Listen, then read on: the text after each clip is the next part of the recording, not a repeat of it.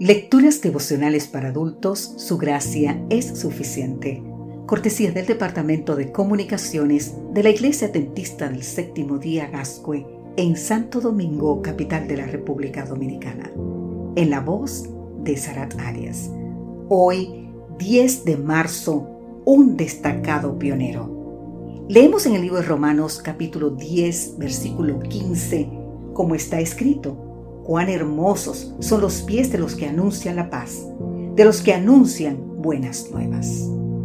Pablo, una vez más, se basa en el Antiguo Testamento citando Isaías 52, 7, para expresar el valor de un enviado.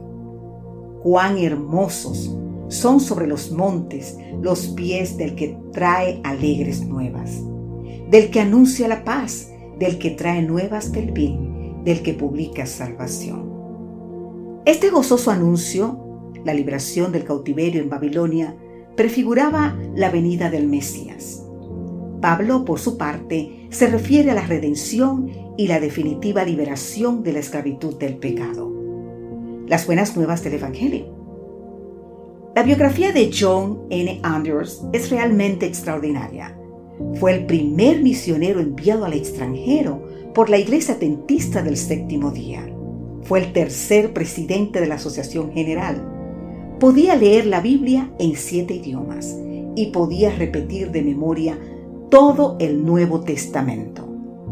Cuando Elena White escribió a los primeros creyentes en Europa, les dijo, les enviamos al hombre más capaz que teníamos. Su jovencita hija Mari fue de gran ayuda en el campo misionero en la preparación de la primera publicación adventista en francés. Desdichadamente contrajo tuberculosis. El pastor Andrews buscó la mejor atención médica para ella y noche y día acompañó a su hija agonizante, aun cuando le aconsejaban que se cuidara para no contagiarse.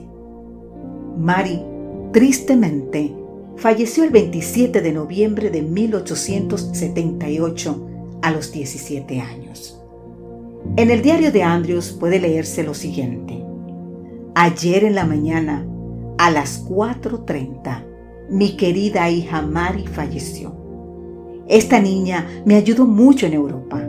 Incluso cuando pasamos por momentos de privación, ella enfrentó todo con coraje paciencia, fe y esperanza.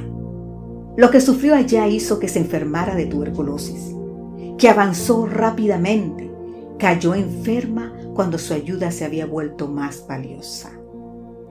¿Quién estará allá?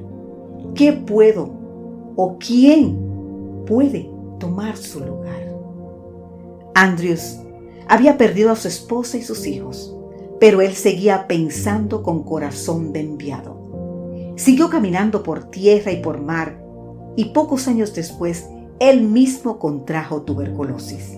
Mientras la enfermedad avanzaba y su cuerpo se deterioraba, pidió una pluma y papel, reuniendo sus últimas fuerzas y escribió, dejo 500 dólares para la misión europea.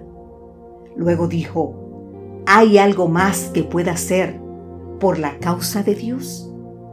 Y mientras los pastores oraban, él pasó al descanso.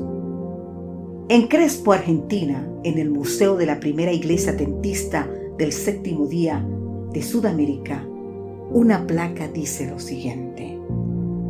Por su espíritu ellos comenzaron, nosotros terminaremos.